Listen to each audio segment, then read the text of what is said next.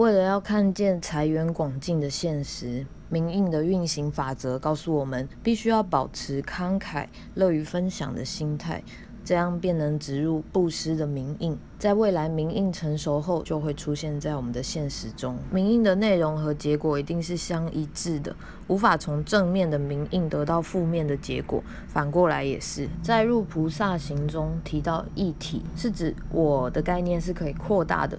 例如我生了小孩，买了新车，我的概念也可以缩小。例如我割盲肠，于是我的利益也可以扩大到对你有利益的事，也就是在利益我。因为我们是一体的，试着为周围每个人的成就胜利感到欣喜，勿因他人幸运和快乐产生妒忌的情绪，把握机会分享成就来增加自己的快乐。人生苦短，快乐稍纵即逝，比起枯坐家中，不如为庆祝对手的成就而感到开心。